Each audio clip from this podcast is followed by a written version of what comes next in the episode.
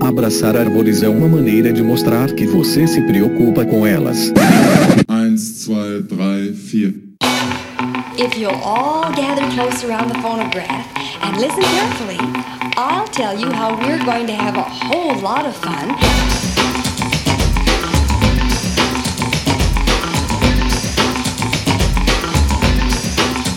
Aqui é Fernando Lima e este é o Desabraçando Árvores, um bate-papo sem firulas sobre ecologia, conservação, a vida, o universo e tudo mais. E eu estou aqui direto de Atibaia, São Paulo, e comigo está o meu amigo Rogério Cunha de Paula, o agente molder da conservação. Salve, salve, pessoal do Desabraçando, quanto tempo, eu tô, tava com saudades, Fê, saudades dessa moçada aí que se encontra recluso em casa, se cuidando. Espero que todos bem. A Covid não dá um tempo pra gente, mas a gente tá aqui firme e forte, querendo levar alguma coisa de positivo, alguma coisa de bom para vocês todos que estão aí nos seus lares. Um grande abraço, pessoal. Todo mundo bem, né? Sensacional. Como que estão as coisas aí, Fê? Cara, estamos aqui no Alto da Serra, né? Isolamento total. Eu tô aqui, adotei meu visual quarantiner, né? Bem cabeludo, barbudo, homem da montanha. Eu tô quase igual o Denis. O Denis naquela fase que ele era o careca cabeludo, sabe? Que o cabelo de cima já vai embora e embaixo, ao lado, tá. eu já tô fazendo rode- rodemoinho na orelha com a costeleta aqui.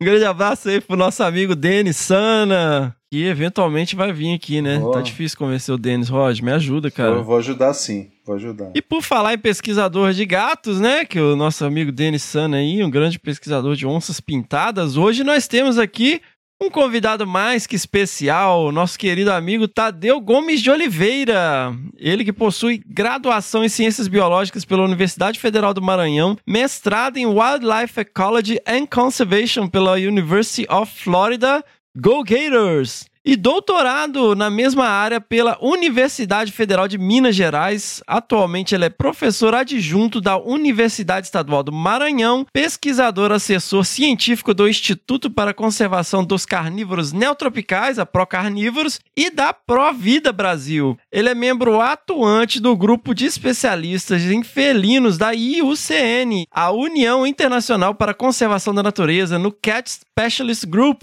desde 1995. Bota old school aí, hein? Ele integra também diversos comitês assessores de espécies ameaçadas no Brasil, tem experiência na área de ecologia e conservação animal, atuando principalmente com felinos neotropicais, outros carnívoros e espécies ameaçadas, além da composição das comunidades de mamíferos, avaliação de status e impactos. Coordena o programa de conservação e pesquisa Gatos do Mato Brasil em várias regiões do Brasil e parcerias com outros países da América Latina, que por sua vez integra as redes internacionais Small Wildcat Conservation Foundation e a Small Wildcat Network. Ele atua em diversas áreas do Brasil, mas especialmente na Amazônia Oriental e Cerrado Norte, além da Caatinga e em menor escala na Mata Atlântica e no Pampa. É um programa só com o currículo do Tadeu, né? Praticamente. A abertura já foi, Já né? foi. o Fernando me chamou pra falar sobre o Tadeu. Eu falei: olha, não precisa, né? O Tadeu, é só você pedir o currículo pra ele. Não precisa nem ter programa. Acabou. Valeu, pessoal, por mais um programa. Não, mas assim, o, o Tadeu, por que, que eu vim aqui falar sobre o Tadeu? O Tadeu é um grande amigo há muito tempo atrás, de muitos anos, né? O Tadeu é um cara que tem um coração enorme, do tamanho do peitoral dele. Você vê o cara, o cara, o Tadeu, ele, ele é rasgado. O peitoral dele é grande, hein, galera? Ele é e muito... olha que você, Ele é fortão pra você caramba. vê pelo tempo que ele já tá na, na estrada aí, e o Tadeu tem quase 60 anos, cara, sabia? É. Que isso, Não, Roger? brincadeira, brincadeira. O Tadeu tá com 50 e poucos anos e o cara tá com uma estrutura aí corpórea de invejar os fisiculturistas aí. Mas é. Não, eu juro pra você, Rogério, ele me mandou uma foto que ele tava falando ah, dessa questão, né, de vida pessoal e tal. Aí ele mandou uma foto dele, ah, olha aí na maromba. Ele mandou uma foto e eu falei, caramba, cara, eu, eu juro pra você, eu juro, não é sacanagem, eu não tô zoeira, tá, gente? Não tem alerta de ironia. Eu achei que era o Stallone, cara, porque o Stallone agora tá com um cavanhaquinho, né? e ele tá meio que fazendo uma cara assim. Eu falei, caralho, velho, será que eu o Stallone? Aí eu fui de zoom assim, eu falei, caralho, o Tadeu.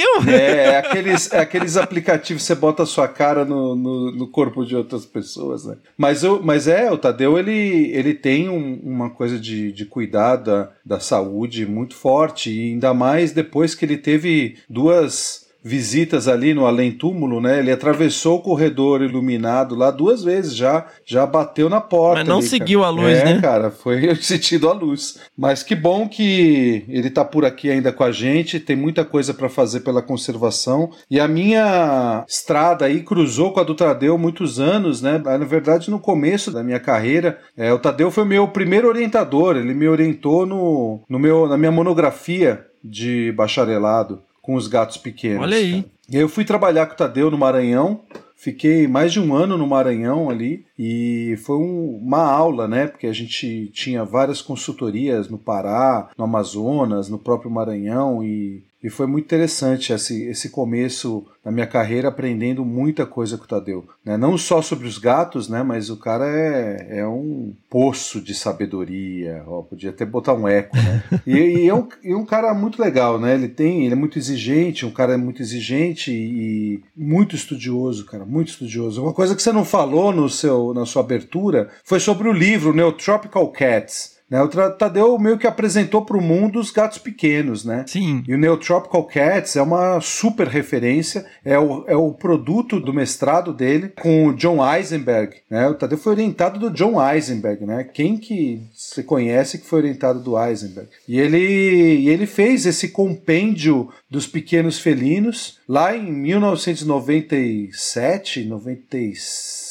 2006, não lembro agora quando que saiu o livro. E é, cara, eu acho que não tem muito o que falar. Vamos para a entrevista que o Tadeu é, é uma figura sui generis da conservação, né? Sui generis. E assim, eu acho que ele foi orientado do Mel Sanquist, cara, e ele trabalhou muito diretamente com John Eisenberg. Para quem não sabe, galera, são é, o Mel Sanquist é uma das maiores referências em gatos pequenos, né? E o John Eisenberg é tipo o ultimate é, mastozoólogo, assim, cara. Eles têm, existe uma coleção que é muito referência, que é o Mammals of Nootropics, que é do Kent Redford e do, e do John Eisenberg, assim, e muitos conservacionistas é, muito importantes hoje no Brasil passaram, né, pela Universidade da Flórida nesse período, e o John Eisenberg é um cara que todo mundo tem uma história com ele, né, dessa geração. E esse livro, né, é uma raridade hoje, né, Roger? Uma raridade não existe mais. É, eu, eu tenho que, dois em casa aqui. Ó, você faz, você, você ganha não, uns 5 mil reais nele, se você pôr a venda. E tem uma história, cara, porque na verdade eu era doido pra ter o livro, né? Eu, eu tive ele na minha mão pouquíssimas vezes quando eu tava é, estudando e tal. E uma vez eu fui no, no, no Senap e a Rose comentou, é, eu não lembro se foi no Senap ou na Procarnívoros, a Rose comentou, ela tem uma caixa aqui com os livros que eu, que eu perguntei para ela. O livro do, do, do, Tadeu a gente não acha mesmo, né, Rose? Ela falou: acho que tem uma caixa aqui com os livros que eram sobras da gráfica. Que, tipo, é um livro que tem uma, uma, um pedacinho da capa cortado errado, sabe? Um negocinho torto, fora de alinhamento. Falei, me dá aí o que tiver, eu pego. Olha aí, ó. E hoje valendo milhões. Consegui. Esse livro, quem. Eu não sei nem se tem em PDF, acho que nem em PDF. A gente podia fazer um apelo pro Tadeu aí, disponibilizar ele em PDF, pelo menos, né? Pode pra crer. moçada e nova. ele lançou depois dois guias, né, de campo, Sim. dois guias. Ele lançou o guia e depois a atualização do guia, né? É. Que é. São as referências que a gente tem pros gatos pequenos, né, cara? É aqueles guiazinhos de pegada genérico e os livros do Tadeu. Em português é o que tem. Exatamente. O Tadeu, ele é referência, né? Hoje em dia, no mundo das armadilhas fotográficas, é aquela coisa, né? Você checa as espécies de gato, todas aquelas que você não tem certeza, sempre vai pro Tadeu, né? Porque Cara, e eu vou te falar, assim, tem uma, uma questão que me marcou muito com o Tadeu, cara, porque é uma coisa que eu uso direto no podcast aqui. Quem acompanha a gente sabe, né, que volta e meia, quando a gente tá que- discutindo questões profissionais, eu sempre trago essa coisa, né, de, meu, você vai conversar com uma pessoa que você tá interessada em ter como orientador, ou trabalhar junto, ou fazer um estágio, né, pensando aí na galera que tá na graduação, mestrado, doutorado. Converse profissionalmente, né? Chega na pessoa e conversa sobre o trabalho dela, né? Mostra que você leu, procura entender o trabalho da pessoa, né? Lê os artigos, procura o livro, a referência e tal, para você conversar com a pessoa como um pesquisador, como um profissional e não como aquele cara que chega aí, ai, meu sonho é trabalhar com onça, meu sonho é trabalhar com gatinho, meu sonho é trabalhar com lobo guará, Rogério. Me leva para campo com você, Rogério.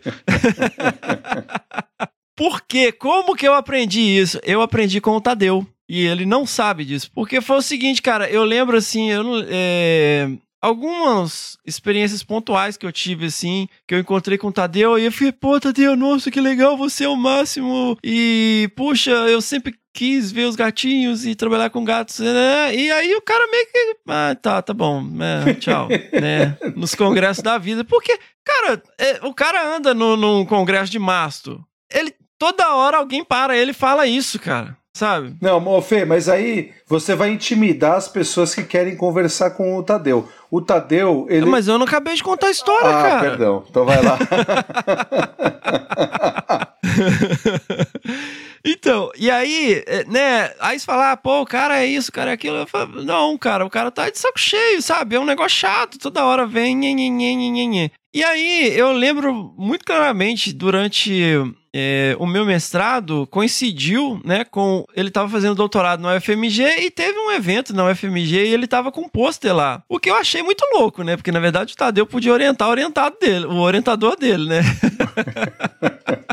foi um negócio, tipo, me dá o título de doutor aí, porque, né, né, quando ele foi fazer doutorado, ele já era um cara muito, muito experiente, muito referência. Mas enfim. E eu cheguei lá, o Tadeu tava lá no pôster, né? E aí eu fui li, né, o trabalho e nessa época eu já tava, né, estudando muito a questão de delineamento amostral de armadilha fotográfica. Aí comecei, Tadeu, por que que você usou esse distanciamento aqui e tal? E essa taxa de captura desse bicho aqui, nossa, que diferente e tal. Cara, a gente ficou duas horas conversando. Por quê? Porque eu li o trabalho do cara, eu tava falando sobre o trabalho dele, sobre a pesquisa dele e tal. Eu não fiquei, oh, Tadeu, nossa, que legal esse pôster, me leva com você. É, é, é a conversa que, que ela é uma, uma, uma já vai de um outro patamar, né? Uma discussão técnica científica, né? Exato. Então, assim, é... E aí o cara, pô, não, peraí, né, é, vamos trocar uma ideia aqui. É, e, e, isso me marcou muito. Por quê? Porque eu tive uma experiência de, de chegar abestado no, no, com, pra falar com o Tadeu num congresso de masto e tive a experiência de falar com ele como alguém interessado na pesquisa, no que ele estava fazendo e tal. E eu, eu, vi muito claramente a diferença. E, e como que é importante você abordar as pessoas de uma maneira mais adequada e não como, né, é, embora é legal você ter o brilho nos olhos, né? Talvez você tem que ter conteúdo, né, galera? E por isso eu sou grato. E eu vivo falando isso aqui no podcast, né? No, a pior coisa que você pode falar para um pesquisador é: meu, meu sonho é trabalhar com o Lobo Guará. Rogério, por favor. eu não me importo, viu, gente? Se vocês quiserem vir falar assim, igual o Fernando falou. Mas o Tadeu, ele é um cara carrancudo, né? Ele é carrancudo, não, mas um cara sério, né? Ele é. Sempre, sério, ele é sério. sempre fica na dele. Não é carrancudo, não. Não é carrancudo. O cara sempre fica na dele, mas isso não, não, não é uma, uma coisa assim, não, não venham falar comigo, né? Eu acho que a gente tem muitos colegas que não gostam de conversar, não são mais reservados. O Tadeu é muito reservado, mas ele gosta, ele gosta de, de mostrar, de explicar as coisas, ele é super receptivo. Então, se você, querido desabraçador, é, encontrar o Tadeu num congresso, Pô, cara, vai trocar uma ideia, mas uma, uma ideia, como o Fê falou, uma ideia que te leve para uma discussão sadia, técnica, que você vai aprender muito com esse cara. E eu sou muito grato de poder né, tenho, a, tenho a honra de falar que ele, que o Tadeu, ele foi o cara que me introduziu ao trabalho de campo, assim, né? Porque uhum. eu fiz a minha monografia no zoológico, no cativeiro, não era minha intenção continuar no cativeiro, e aí com esse contato com ele lá atrás, isso foi em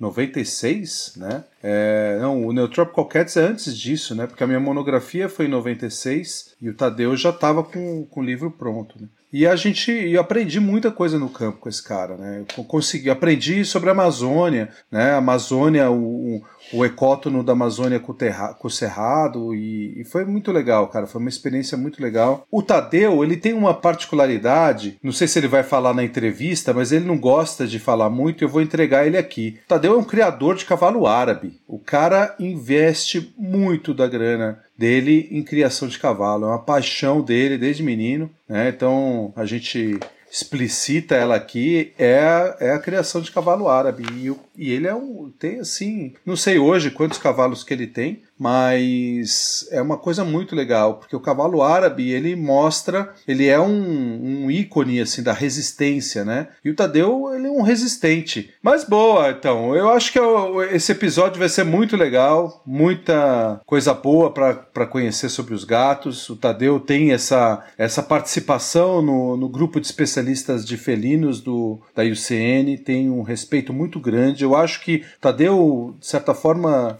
eu acho que ele é muito mais mais respeitado ainda lá fora do que aqui no Brasil. Né? Tem essa crítica. Eu acho que ele tem um reconhecimento né, dessa, é, dessa especialidade nos pequenos felinos muito grande fora do Brasil, muito respeitado pelas instituições internacionais, porque é um cara que ele realmente abriu caminho para os trabalhos com pequenos felinos com, com primor. Assim. Eu, o Neotropical Cats é, esse é um livro excelente é uma ficha. Ele avaliou não sei quantas centenas, centenas de peles de vários museus, né, fez várias análises e trouxe para a gente né, os primeiros trabalhos de pequenos felinos consistentes, né, de fato. E também, cara, é, eu acho que é legal trazer nesse episódio uma questão que às vezes fica uma coisa muito. Ah, poxa, é uma figura de autoridade, mas é uma autoridade pautada realmente pelo conhecimento, né? Quando você fala dos gatos pequenos, cara, tem umas certas nuances de variações regionais quando você pega pelo padrão de pelagem, que é muito difícil diferenciar uma espécie da outra. E só depois de muita experiência, você realmente consegue fazer uma distinção e pegar certas nuances de morfologia, ou seja, da forma, né, do corpo do bicho, do jeitão, além do padrão de pintas e listras, né? Então a gente está falando aqui dos gatinhos pintados, pessoal. É, por que, que eu tô falando isso? E no episódio, né, durante a entrevista, eu até usei uma analogia quando a gente estava falando sobre isso, é, entre onça e leopardo, porque eu acho que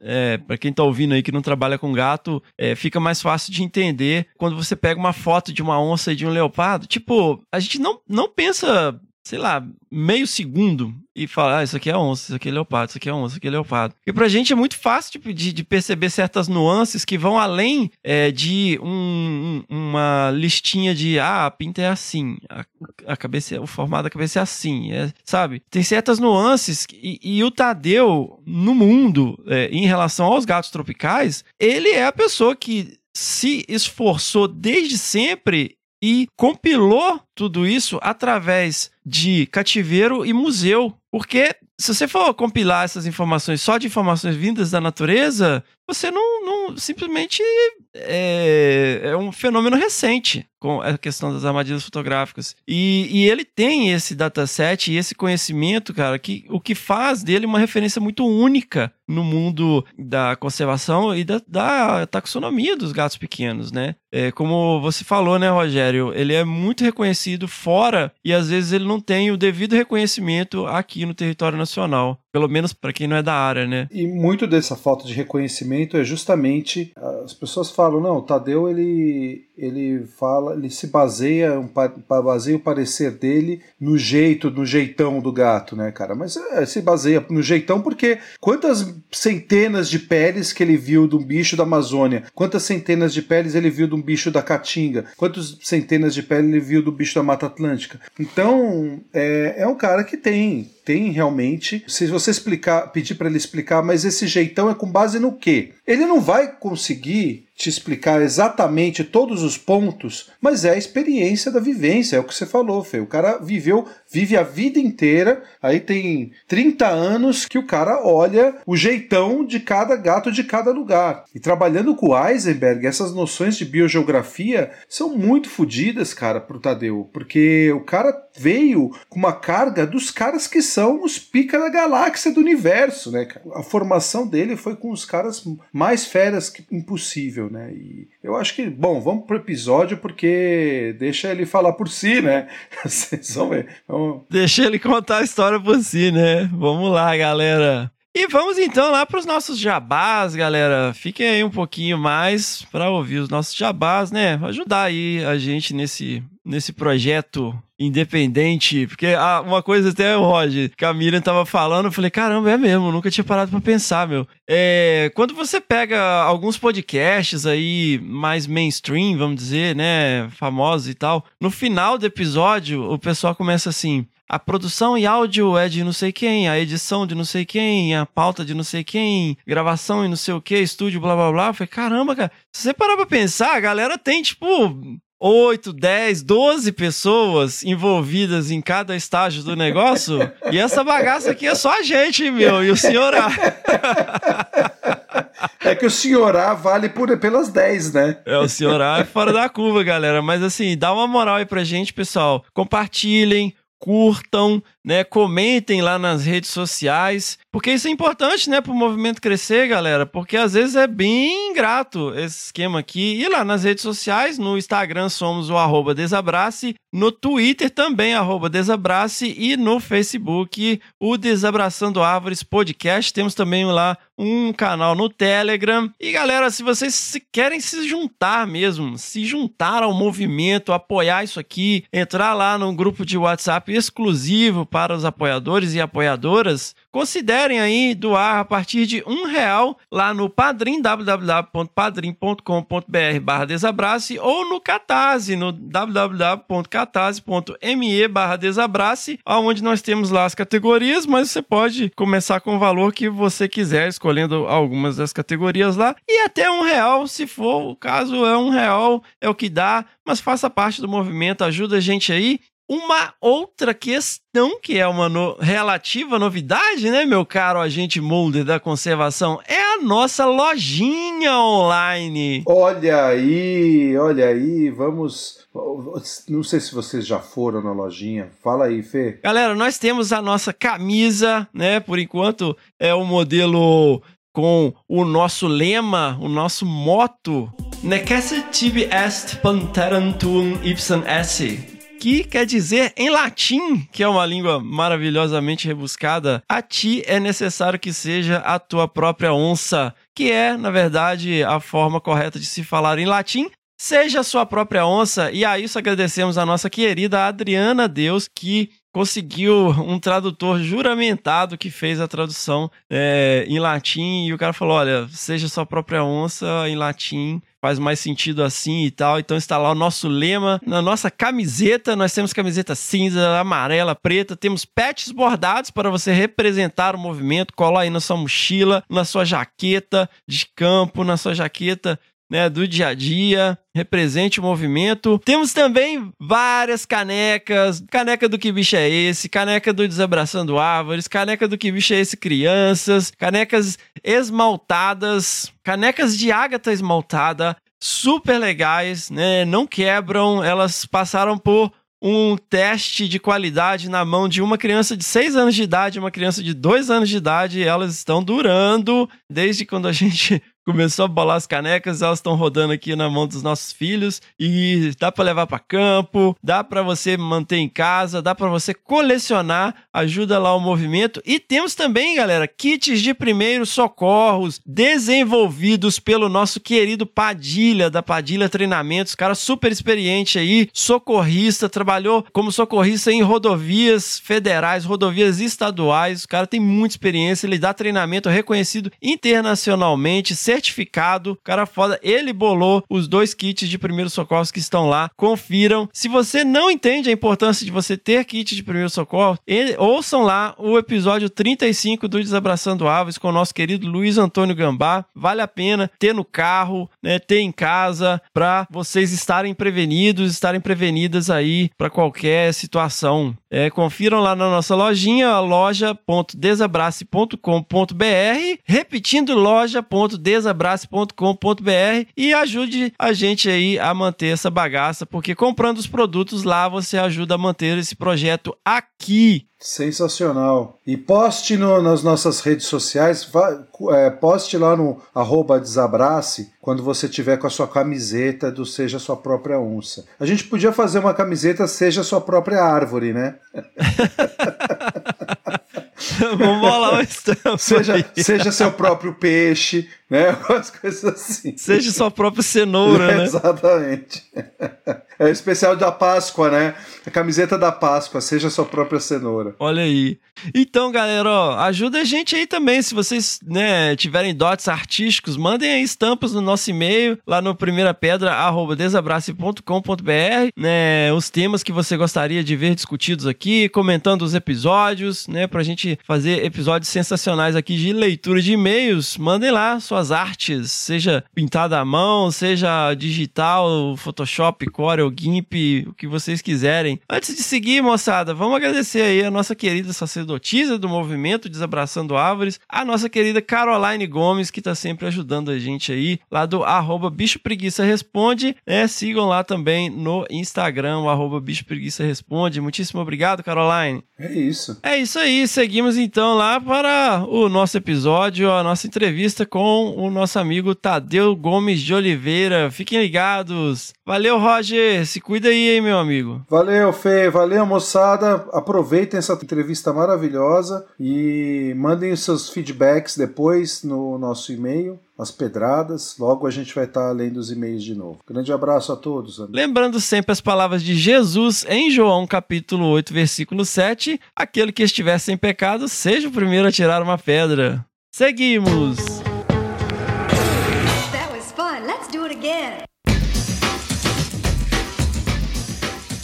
E é isso aí, pessoal. Eu estou então aqui finalmente com o grande Tadeu de Oliveira. Muito bem-vindo, Tadeu, aqui ao Desabraçando Árvores. Obrigado pelo convite. Tava ansioso já para fazer parte aí desse time. Olha aí, a honra e o privilégio é nosso, Tadeu. Tadeu, e você é do Maranhão, Tadeu? Sou nascido e criado no Maranhão, mas se for perguntar, eu me considero cidadão do mundo, porque é, eu já viajei bastante e eu já incorporei muita coisa de muitas outras culturas em mim, não só é, de outras áreas do Brasil, mas também realmente de outras culturas de outros países. Então eu me vejo como um cidadão global, vamos assim dizer, em toda a acepção da palavra. Tadeu, e como que nasce essa relação assim? Como que o, era o pequeno Tadeu lá no Maranhão, assim? Você tinha convivência com animais e tal? Você teve uma infância mais urbana? Você tinha contato com áreas rurais? É assim, é como eu digo para as pessoas, elas perguntam quando é que começou, eu disse assim, eu nasci biólogo, eu simplesmente nasci dessa forma. Sempre fui louco por bicho, desde criança, desde que eu me entendo por gente, eu sempre tive uma, uma paixão por animal. Eu conhecia os animais da África, para tu teres ideia, desde os quatro anos, eu não sabia nem ler, mas eu já conhecia basicamente todos os, os principais animais, claro. Com a fauna brasileira, como a gente tinha pouco material didático, que é diferente do que a gente tem hoje, que eu ainda acho que é pouco, Uhum. então você tinha um conhecimento mais limitado. Eu já vim aprender depois. Mas assim, sempre fui fascinado por animais, entendeu? Desde que eu me entendo por gente. Tanto que, por exemplo, eu sempre fui muito chato para comer. É, o meu apelido de infância que meu pai me chamava era magro velho, magrelo, bem magrinho e tal, chato para comer. Então, para eu comer era uma prima minha às vezes desenhando bicho, contando história de bicho. Era a única forma que tinha para fazer eu, vamos assim dizer, comer alguma coisa. Então, eu sempre tive essa ligação muito grande. Então, é, eu nasci, fui, nasci e fui criado em São Luís, então, na cidade. Vamos assim dizer, no sangue da família, é, meu avô materno sempre foi louco por cavalo. Eu também. Apesar da minha paixão grande ter sempre ter sido pelos animais silvestres, mas eu sempre tive uma paixão grande por cavalos também. E a memória mais antiga que eu tenho, lembrança, é justamente eu na garupa da minha mãe, no lombo de um cavalo, nos campos da Baixada Maranhense, que seria tipo o equivalente no Maranhão do Pantanal. São campos alagados, mais ou menos parecido de certa forma, equivalente ao Pantanal do Mato Grosso. Essa é a lembrança mais antiga que eu tenho. O cavalo empinando e minha mãe falando, ah, porque ele tinha visto égua e tal. Então, isso é o que tem. Então, eu sempre tive uma associação muito grande com os animais.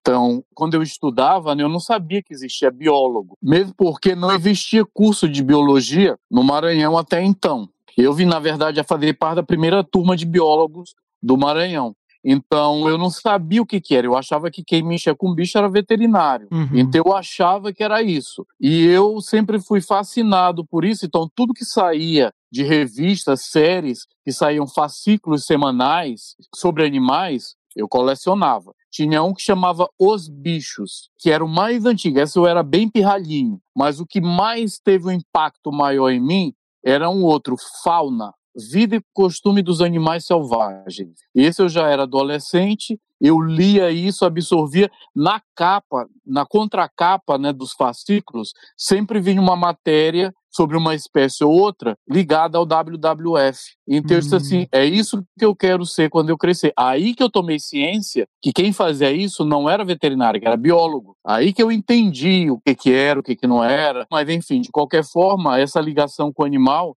sempre existiu e sempre vai ter. Com os gatos, com os felinos, eu não sei falar. Eu digo isso provavelmente é coisa que vem de outras vidas, porque desde que eu pus o pé, o primeiro dia que eu pus o pé na universidade, eu disse assim: eu vou estudar gatos. E nada me demoveu disso. E eu cheguei onde eu cheguei com muita perseverança, que foi uma coisa que eu ouvi do Peter Crouchall, que eu nunca esqueci. Eu escrevi para ele quando eu fazia o estágio do bacharelado. É, ele estava nos Estados Unidos na época. Ele me escreveu de volta dizendo quem trabalhava com que com felinos é, lá. E ele disse que precisaria ter muita perseverança para isso. Eu nunca esqueci essas palavras e eu mantive essa perseverança para poder chegar onde eu cheguei. Porque hoje está tudo muito fácil, mas antigamente a coisa era muito, mas muito difícil. A gente teve que desbravar terreno. Sim. E hoje a molecada não sabe o que, que como foi, como era difícil conseguir recursos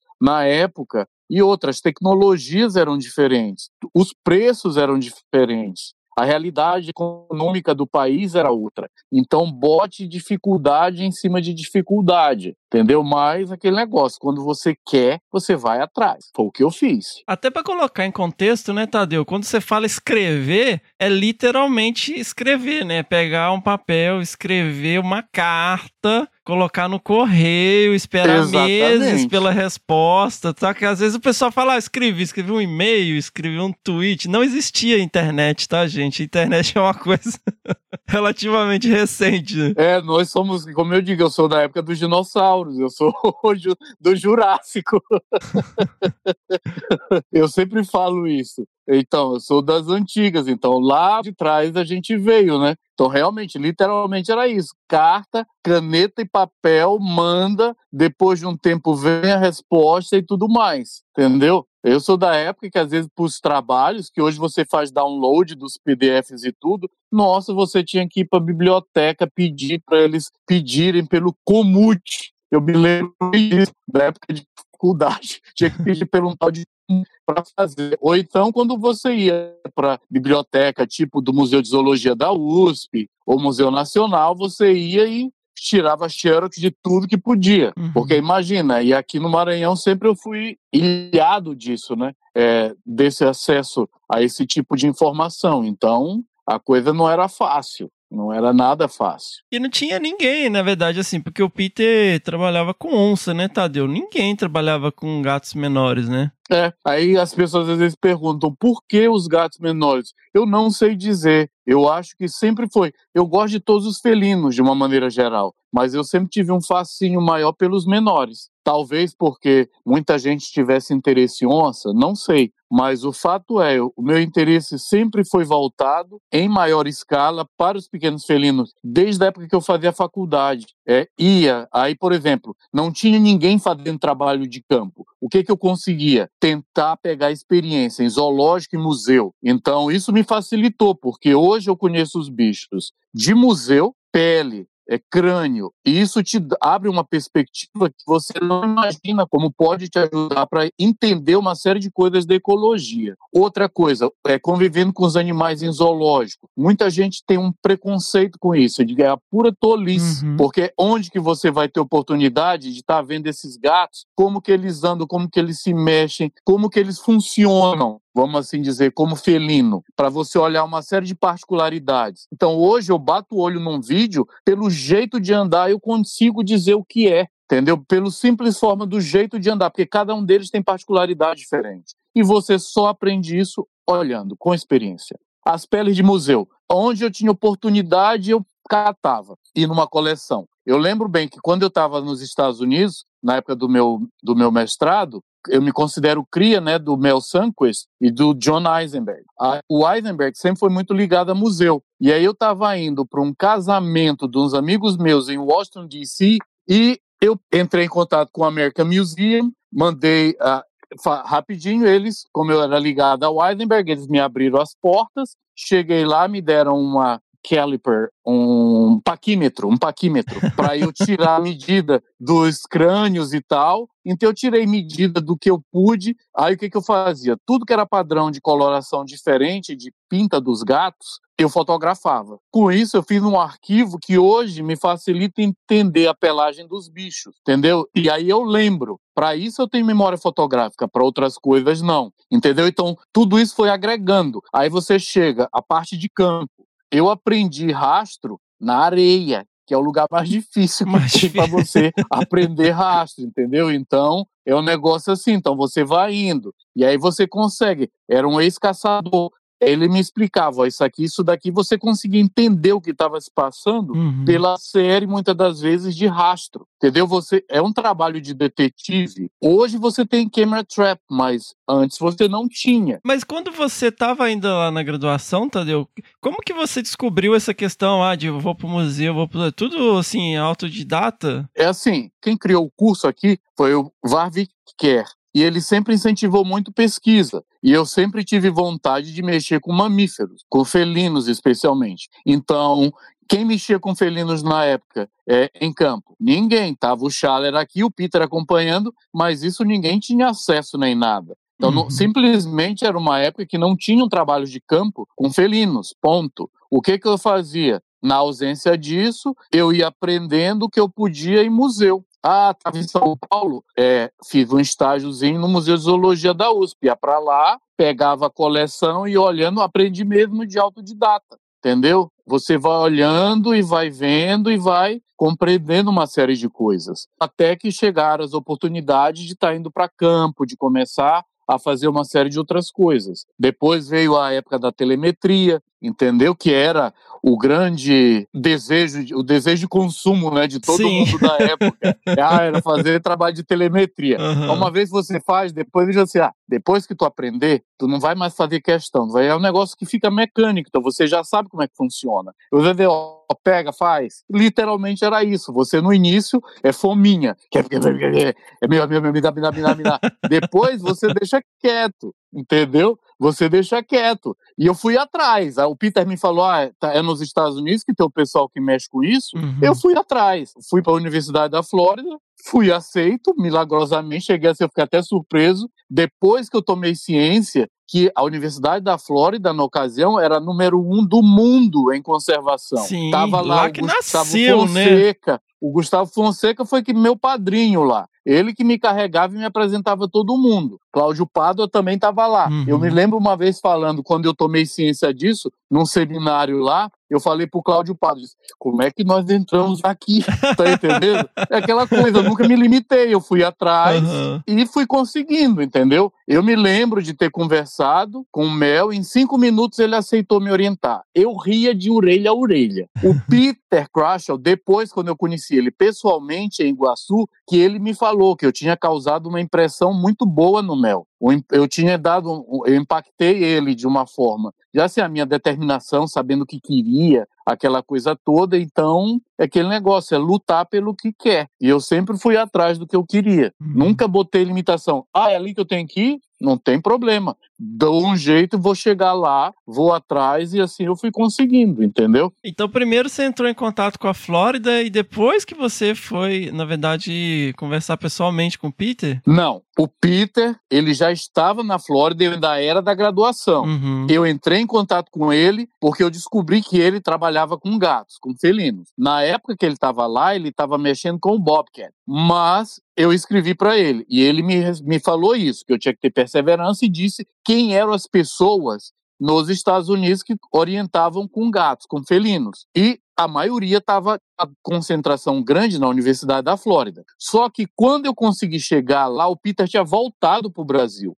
Eu já conhecia ele, mas não pessoalmente, entendeu? Uhum. Aí eu cheguei a conhecer pessoalmente primeiro o Mel e o John Eisenberg, depois que eu convenci o Peter, porque eu ia fazer o, a minha tese, o, o trabalho de campo, no Parque Estadual do Turvo. Então eu fui para Iguaçu para conhecer ele e de lá nós fomos para o Turvo, entendeu? Aí eu fui conhecer pessoalmente, uhum. pessoalmente, mas eu já tinha esse contato com ele anterior. E ele foi quem me indicou onde. E ele que acabou, eu era Idaho, University of Florida e Texas A&M. Eu lembro bem disso. E como tinham mais na Flórida, eu optei por lá. Fui para lá e naquela coisa. Bati na porta, ei, tô aqui, sou fulano de tal e tal.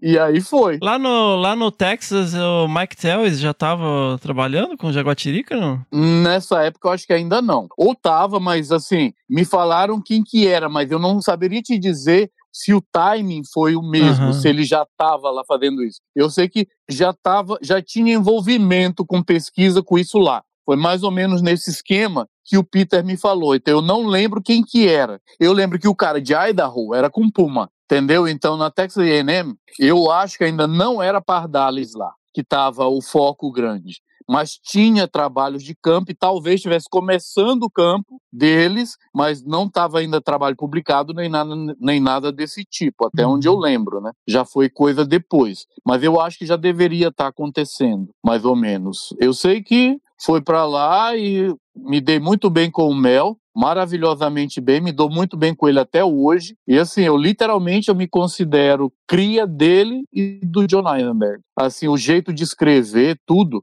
Eu escrevia, ele pegava, corrigia me mostrava tudo. Então eu fui aprendendo a escrever com ele. Uhum. E eu, diga-se, eu aprendi a escrever primeiro em inglês do que em português, artigo científico. É mesmo? Que eu tinha feito meu TCC em português só. Meu trabalho de TCC, sabe o que foi? Uhum. Urubu. É mesmo? Uhum. Urubu preto e urubu de cabeça vermelha. Olha Não aí. tinha ninguém mexendo com mamíferos aqui. Tinha um suíço, um ornitólogo suíço, Paul Roth. Eu fui trabalhar com ele e foi lá que eu comecei a fazer campo e tal. Fiz a pesquisa e tudo mais, e daí eu fui. Mas sempre procurei estar envolvido com pesquisa. Não estou conseguindo com isso aqui, fazia com aquilo ali. Uhum. Assim eu fui caminhando, passo a passo, indo aqui, indo ali, até chegar lá. Então, Lá você tinha que fazer uma série de artigos para as disciplinas e tal e tal. Imagina tu lá, todo molecão e tal, fazendo isso e nisso eu fui aprendendo. Ele foi me mostrando o caminho, ele corrigia, mostrando como é que fazia e nisso eu aprendi. Que é o papel de um bom orientador, né? Mostrar como uhum, faz, né? Exatamente. então ele literalmente ele foi um excelente orientador para mim. Uhum. Tem gente que falava que ele não dava muita atenção para algum aluno, você diz, olha, se é isso ou foi isso com alguém, eu não sei, mas comigo ele foi bem paizão, entendeu? E a gente tem contato até hoje. Quando tem alguma coisa de gato daqui, ele entra em contato comigo, ele pede minha opinião, do Eisenberg também, eu tinha altos papos com o John Eisenberg. Um dos elogios que eu mais gostei de ter recebido até hoje veio dele, não foi direto para mim, ele falando a meu respeito pro Joe Fragoso na época, hum. que eu fazia disciplina de Neotropical Mammals com ele. O Joe Fragoso era o, o TA oficial da disciplina, mas quem fazia, preparava todas as aulas práticas era eu, e ao mesmo tempo eu era aluno e fazia as práticas, entendeu? Mas eu fiz a prova e tudo mais. Eu sei que foi, foi, foi, foi. Era o crânio de uma cutia e de uma cutiara. Aí chegou no final e disse assim: eu disse, olha, a única diferença que eu percebi é uma diferença no tamanho desse foramen aqui, não sei o que, não sei o que. Ele virou para mim e disse assim: é a única diferença que existe, além do tamanho. Aí ele disse assim: que eu cheguei aonde ele achava que eu ia chegar. Aí eu digo assim: bom, foi bacana isso ele achava que eu tinha um talento bom para museu, só que eu nunca quis mexer com museu, com a parte de taxonomia. Eu sempre quis ir para o campo. Nunca negligenciei museu. Então eu consigo sacar, é, ver crânio, entender. O, é, eu medi né, nessas minhas perambulâncias por museu o diâmetro do canino, que era uma métrica que eu já tinha aprendido pelos trabalhos da Dayan, lá de Israel, que era uma métrica interessante. Então eu comecei a tirar a medida de diâmetro de canino de gato. Uhum. O que que eu vi? Que o diâmetro do canino de Yaguarundi com vide são literalmente idênticos. Mas eu estou falando idêntico tanto na média quanto desvio padrão. 5.09 e 5.10. 0.10 0.11. Literalmente é 1. Praticamente o, o é assim, nunca vi algo tão, tão forte na vida. Mas só por que, que o morisco preda presas maiores que o vide se o diâmetro do canino deles é igual? Aí é onde o museu me respondeu. Porque o crânio de Iaguarundi tem crista sagital, tem uma área maior para a inserção da musculatura, que é o que mais importa para presa de porte grande. Uhum. Não é o tamanho, o diâmetro do canino é para presa modal. Entendeu? Aí com isso eu aprendi. Quer ver, é, é aonde os insights do museu me ajudou a interpretar melhor a ecologia, a entender o porquê da ecologia. Só para quem está ouvindo aí não sabe, o vide é o conhecido como gato maracajá. Tá? E o Morisco é o maracajá morisco. de vocês, porque aqui ele é chamado de gato peludo. Ah, é mesmo? Entendeu? Não Por sabia. isso que eu uso o nome comum, o nome científico, porque o que vocês chamam de jaguatirica, aqui é gato maracajá. É mesmo? O maracajá verdadeiro. O vide aqui é gato peludo, maracajá peludo. Maracajá para cá são todos os gatos pintados. E o verdadeiro é o pardales. Esse é o maracajá. Qual? O verdadeiro. Aí você, ou maracajá sul, entendeu? Esse é o pardales. Você falar, ah, tem jaguatirica aqui, o pessoal do interior não vai saber o que bicho é. Eles não vão saber o que é, Olha entendeu? só. Então tem essas diferenças. Por isso que eu, eu uso o termo vide em vez de maracajá. Porque, como eu digo, eu também não vou, eu também não, não aceito colonialismo. eu não uso, não. Por exemplo, a onça parda aqui é vermelha. Aí o pessoal, quando tá aí, quando você tem a parda, no Maranhão não tem parda, na Amazônia tem vermelha, não tem parda. é, tem essas coisas, né? Tem os regionalismos. Então, mas enfim, isso faz diferença. Aí você pega, às vezes, trabalhos que basearam em entrevista, você tá lá, ah, não sei o que, gato maracajá, não sei o que, vide. E o que vide no meio da caatinga?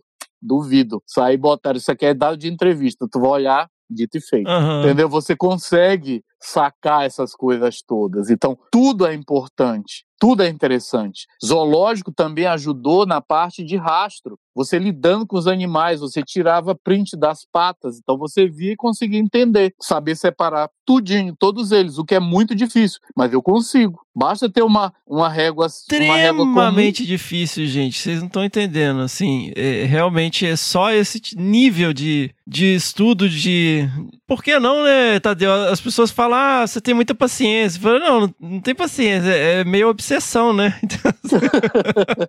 eu não sei, eu tenho. É, tipo assim, eu tenho talento para algumas coisas e a maioria delas está ligada a isso, entendeu? Então, por exemplo, para identificar gato em foto, vídeo ou foto, para mim é muito fácil. É muito, é, são coisas que são muito difíceis, mas eu já vi tanto, tanto, tanto que eu bato o olho eu consigo dizer até só pelo rabo que bicho que é. Porque eu já aprendi, o, o cérebro aprendeu os padrões, as variações, as diferenças de ângulo, tudo isso. Porque às vezes faz sequência de foto com ângulos diferentes. Sim. Então isso te ajuda a entender melhor. Então eu consigo entender, olhar uma foto e dizer, não, isso não é isso, é isso. E muitas das vezes, claro que tem foto que não dá para te dar uma certeza, mas eu ainda disse assim, olha, meu grau de acurácia é de X%. Tem uma margem para ter um erro por conta da qualidade da foto. Mas de outro que eu digo assim, quando eu digo assim, ó, é 100%, pode ter certeza que eu tenho a mais absoluta certeza que aquilo é aquilo e não tem para como ser outra coisa. Mas é o quê? É a experiência. Eu assisti uma aula sua uma vez e você mostrou assim, que eu fiquei impressionado. Falei, nossa, eu nunca vi esse nível, porque você tinha uma, um leque enorme de padrões de pelagem de diferentes regiões da área de distribuição de cada bicho. E eu acabei de assistir a aula, eu sentei com a Miriam, né, minha esposa, eu falei, eu não sei absolutamente nada eu achava que eu sabia alguma coisa. Eu não sei, eu não consigo, assim. O, o nível de variação, né, nos padrões de pelagem varia muito, assim, e tem que ter esse nível de comprometimento, de comparação, de criar um dataset com os diferentes padrões, que eu acho que pouquíssimas pessoas no mundo têm, né? É verdade, é muito difícil mesmo. E assim, tu não faz ideia, Fernando, é do nível de erro que tem eu tenho visto em trabalhos. É, tem umas coisas assim que comprometem a qualidade do trabalho. Entendeu? A gente estava analisando é, uma base de dados enorme aí. Nossa, mas o que tinha de erro assim que é impressionante. Sem contar os tigrinos na Amazônia, né? Que tu vai olhar, nunca é tigrinos, ou é vídeo ou é pardales, inclusive a jaguatirica de vocês, entendeu? Então, vai olhar assim, eu digo assim, isso aqui Duvido, quando vai olhar, de fato, desses todos de um trabalho que saiu publicado, eu olhei todas as fotos, só uma podia te dar uma pequena margem de dúvida que poderia tu achar que fosse. As outras não dava para ter dúvida que era o vídeo era Pardalho. Mas assim, não tinha dúvida. Para mim, entendeu? Aí isso daí, eu digo, gente, eu tenho que fazer um trabalho para mostrar o nível de imprecisão que existe no que você tem visto na literatura. Infelizmente é isso. Aí o que facilita a vida é eu já ter tido essa exposição, meu olho ter sido exposto, um horror de pele museu, e aí eu já vi coleções de vários grandes dos felinos daqui, as principais coleções do mundo eu já cheguei a ver. Até mesmo as coleções brasileiras são das maiores, na verdade. A do Museu Zoologia da USP é uma das maiores, mas de qualquer forma, isso associado com um monte de fotos de camera trap, eu acho que eu já vi mais de, se for juntar todos esses gatos pequenos, de tudo, eu já devo ter batido a 4 mil para mais fotos e vídeos deles. Então isso facilita teu olho conseguir dizer o que é o que. Às vezes pode ser, as pessoas podem não entender o que é aquele negócio. É, é, meu olho detecta, já tem um algoritmo no meu cérebro que a hora que bate ele diz, opa, é tal. Entendeu? É um negócio que é, é, é experiência só. É a experiência. É igual quando é foto de leopardo e onça, né? Você bate o olho e fala, isso aqui é leopardo. Só pela cara, assim, isso aqui é leopardo, isso aqui é onça, isso aqui é leopardo, isso aqui é, é onça. verdade. Porque é tão evidente, e aí as pessoas falam, mas qual, qual a diferença? Fala, não sei, é extremamente diferente, tudo diferente. Eu não... Verdade, verdade. Ah, por que, que é isso? Por que, que é aquilo? E às vezes as pessoas querem teimar porque elas querem achar que é isso, é isso. Eu, quando me marcam em Facebook e tal, para identificar foto, eu já ignoro. Quando pedem direito, eu digo assim, ó, é tal coisa. Porque entrar em bolão, eu não digo assim, ah, tem paciência para isso aqui não, Para mim, isso aqui é isso. Quer acreditar, tá bom. Se não quer, pergunte para quem você acha que possa lhe responder. Porque chega um ponto que você cansa, né? Cansa. Enfim, e, Enfim, e todo mundo é é especialista, né, Tadeu, em gato, né? É impressionante. Ah, exato, Fernando, exatamente esse ponto. Todo mundo sabe que aquilo ali tá certo, eu fico calado. Agora, quando eu vou checar o material que tem erro, eu não posso dizer me calar, né? Eu fazendo um trabalho de distribuição de tigrinos na Amazônia, eu digo assim, eu não posso dizer que aquilo ali que estava colocado como tigrinos, seis fotos de tigrinos é, em Coxa Cachu, no Peru, aonde a Luiz Emos trabalhou uma vida, que nunca entrou na lista de bichos de lá, tem seis, quase o mesmo tanto de vide, eu digo assim, duvido, não era nenhum, nem longe, nem de perto, parecia com tigrinos, nem de perto. Dava uhum. para ter assim, uma, um 1% de margem de dúvida. Não. Entendeu? Então, o que, que você vai dizer? Ó, esse trabalho está errado. Eu estou em processo de submissão de um trabalho e tem que dizer isso, está errado. As identificações foram todas erradas. Uhum. Eu tive a oportunidade de ver todas as fotos e estava tudo errado, entendeu? Infelizmente é isso, entendeu? Então, e é bem interessante porque o gato, os tigrinos especificamente, ele não está na floresta amazônica, só na borda dela, na porção é, leste do arco do desmatamento. E olhe lá, fora isso, são enclaves que ele tem, mas não é na floresta, entendeu? Então o trabalho está muito interessante. Aí, via de uhum. regra, teu trabalhar, tá aqui tigrino, não sei o quê. Eu digo assim, eu acho difícil. Quando vai olhar, não é.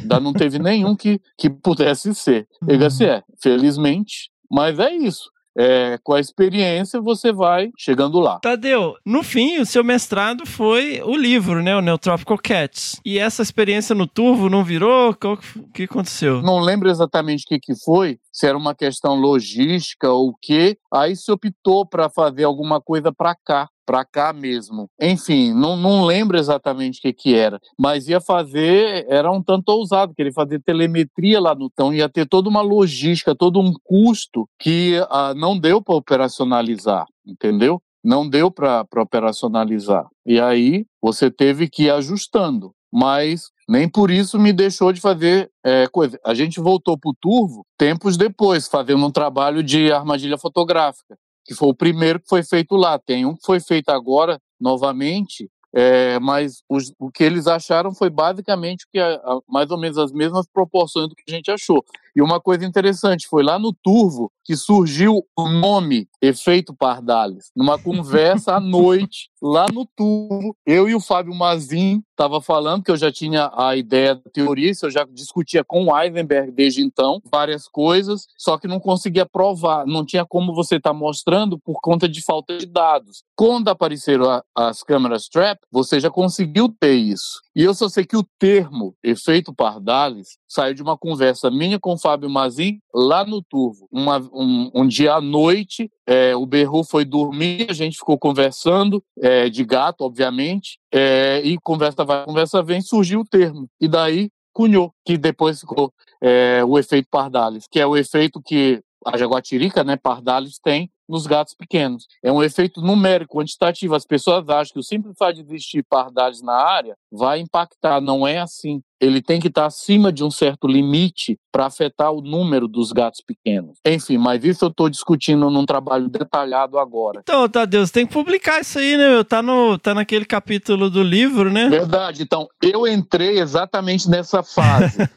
é, que em 2004, né, teve o edital do Fundo Nacional do Meio Ambiente, é, eu concorri e ganhei, é, que era para estudar tigrinos. Na época não estava separado de gútulos. Então, só que daí, como a gente começou a pegar informação de tudo que é gato, uhum. eu transformei, virou o projeto Gatos do Mato Brasil. Clássico na, hoje projeto. é um programa, é um programa, né? Porque ele teve continuidade, está tendo continuidade, virou um programa. O projeto virou um programa. Só que agora está na hora de soltar esses anos e anos e anos e anos de dados, que é o que a gente está fazendo agora. Entendeu? Muita coisa já deixou passar, mas agora eu finalmente criei vergonha na cara e tá saindo, estão saindo dos, dos, trabalhos. Ó, para tu ter ideia, Fernando, ó, só de estimativa de densidade dos gatos pequenos, o trabalho que a gente está mandando é, são 35 de gatos de pequeno porte. Estimativas de densidade Olha aí. de leopardos gútulos, leopardos tigrinos, erpailuros e aguarundi. Basicamente, 35, bom, 35 está contando com algumas que tem na literatura. Só nossa tá na faixa de 30, entendeu? Coisa assim. Então tá mais do que na hora de soltar essas coisas. Tem mais ou menos nove por espécie. Sensacional. Mas conta um pouquinho da origem do projeto, Tadeu. Como é que foi, né? Porque ele realmente é um projeto muito referência, né, na América Latina sobre os gatos, né? O Ministério do Meio Ambiente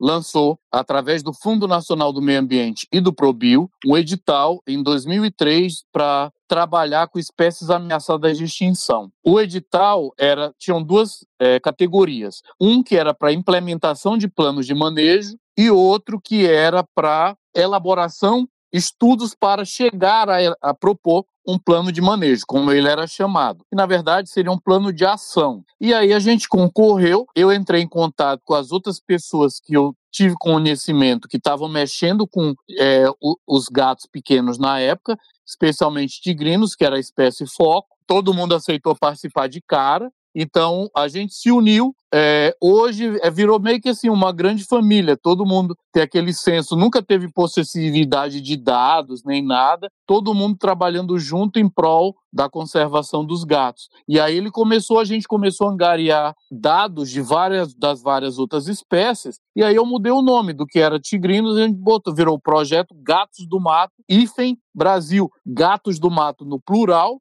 se referindo a todos os felinos, e Brasil, o país inteiro. E aí tinha em todos os biomas. O único bioma que a gente nunca teve um projeto específico foi no Pantanal. Fora esse, todos os outros já tiveram coisas. Então, o que está agora que a gente está fazendo? Pegando esses dados desde essa época de abundância é, relativa e de estimativa de densidade para soltar no mundo, que é o que está sendo feito agora. E tem uma série de coisas interessantes que a gente achou. Então, hoje eu já consigo te dar uma previsão com base na abundância relativa, qual vai ser a densidade dos gatos pequenos em qualquer área. A gente fez, inclusive, modelagem e, através da modelagem, a gente mostrou o impacto que a densidade de pardales tem na densidade dos gatos pequenos. Até através da modelagem, ele deu assim de forma gritante, achapante. É Olha o que aí. mais impacta. Para tu teres ideia, mais de 93% do Brasil,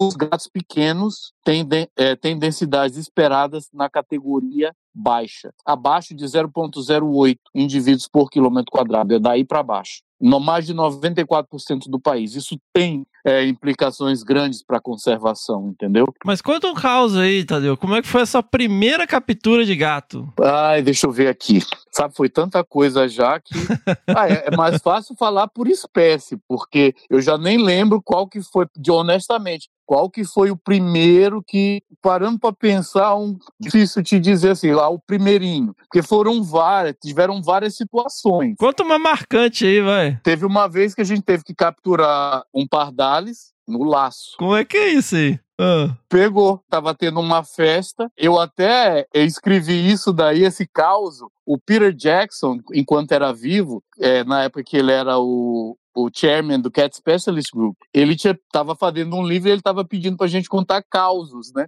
E um desses causos que eu contei foi isso. Era uma festa que tinha nos alunos de biologia de uma faculdade particular aqui de São Luís. É, lá na área tinha recintos que tinham gatos, tinha tanto felino, tinha pardales no caso, tanto que usava a área quanto os que estavam em recinto. E tinha um que tinha fugido e a gente, na, durante a festa e tal, eu só sei que ele foi capturado no laço. Isso foi uma das coisas é, interessantes. Mas uma das outras, que não foi no caso captura, mas foi no caso de visualização, foi ver tigrinos na Amazônia. Esse marcou para mim, porque tava lá e eu tava puto da vida, porque o pessoal da Herpeto tinha visto o gato de pô, e eu, isso daí era o quê? Anos 90 ainda, era uhum. 90 e fim dos anos 90. Aí tava lá na região de Paragominas, do Rio Capim. Não era no município de Paragomina, mas ali na região do Rio Capim. Estava fazendo um trabalho de levantamento. O Rogério estava até comigo nessa. Né, é, ele teve nessa área comigo, mas ele não estava. Eu não sei se ele estava nessa campanha. Eu só sei assim que eu tinha voltado. A gente estava voltando, eu acho que era da cidade, e estava ali andando é, na estrada enlameada, né? porque na Amazônia chove pouco e aí nem faz lama né, na, na, estrada. Eu só sei que o gato me aparece e deu para ver muito bem, entendeu? Aquilo ali marcou, foi muito marcante isso. Foi muito marcante. E um detalhe, né? Isso não foi a primeira vez. É, o, o ele sempre diz assim: parece que esse gato gosta de se amostrar quando tu, tu aparece, uhum. quando eu tô na jogada. Porque teve uma época, um trabalho de campo que a gente estava fazendo é, na, ao longo do rio Parnaíba, né? A gente botou gaiola para pegar rato e nós capturamos um tigrinos. Na, na gaiola de rato? É, numa tomahawk, numa tomahawk, mas que era para pegar rato. Uhum. Capturou um tigrinos. Entendeu? É assim. Aí outra vez a gente estava indo também. Esse, no caso, era já área de cerrado. Mas outro caso de tigrinos na Amazônia, estava eu e o Jean, a gente indo recolher as câmeras na área da Nordisk, que é a região de Marabá, né? Mas é uma área de mata que já não é a mata úmida, é uma mata mais semidecida, vamos assim dizer. Eu só sei que na volta, no último dia, a gente recolheu as câmeras, eu lembro bem, 10 e meia da manhã, quando a gente passa, tava lá, um tigrinos melânico, inclusive. Aí. E aí nós descemos e tal, deu para ver bem o gato e ficou até marca do rastro dele, então não dava nem para ter, ah, é um gato preto. Não, não era um gato preto, era leopardo tigrinos melânico um dos dois casos de tigrinos melânico que eu já vi. Esse daí e uma pele que eu peguei no Estadual do Mirador. E mais um terceiro, que foi uma foto que eu digo que o bicho é semimelânico, pseudomelânico, né? Isso é uma foto de Trap, que o bicho você vê que ele é um preto pintado. Você vê bem é aquele preto desbotado que você olha bem as manchas, mas que o fundo não é aquele fundo amarelo, que é aquele fundo quase é, puxando para o preto, né? Mas eu digo assim, o pseudo são os únicos registros de tigrinos melânico que existe. Não tem mais nenhum outro. Depois da separação de gútulos e considerando que as populações dos Andes e da América Central sejam espécies distintas, o que eu acredito que seja. Não são a mesma coisa, entendeu? Então, é, é assim, esses foram bem marcantes. Você já viu todos em, em Vida Livre, Tadeu? Já. Uh, não Colo-Colo, não Colo-Colo ainda. Aí o que você. Ah, agora, mais marcante, na verdade, é você fazer quando você colocou rádio colar, colocando os rádios colares. Porque nós, é, dentro do Gasto do Mato Brasil, nós pusemos os primeiros colares em gútulos, na época era tigrinos, né? Não, não tinha separação. Em Iaguaru, não, em Aguarundi já tinha tido. Deixa eu ver aqui. Teve, teve, teve.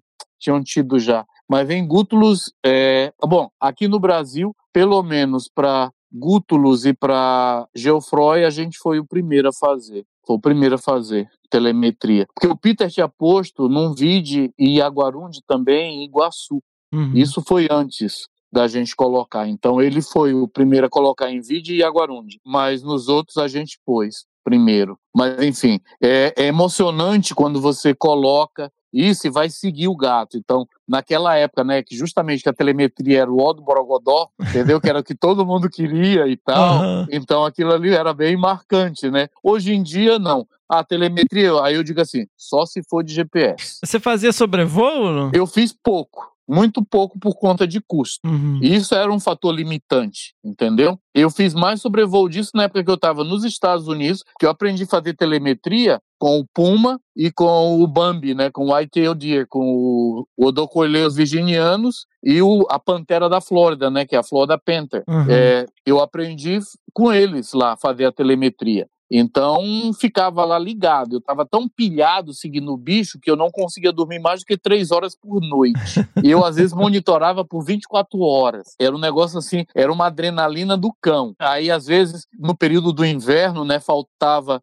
Aí tu ficava ligando o carro, caso sei que a bateria do carro morreu, tive que acabar dormindo no frio, me cobrindo com jornal, com o que tinha dentro do carro, para não passar tanto frio. Assim, aquele frio que faz aqui no, no Rio Grande do Sul no inverno, para ter uma noção. Não é o frio de Uhum. neve, mas é aquele frio que faz frio mesmo. Entendeu? E olha que eu, apesar de eh, ser aqui de cima, eu adoro frio. Eu aguento o frio melhor do que, ah, provavelmente, do que a maioria dos paulistanos.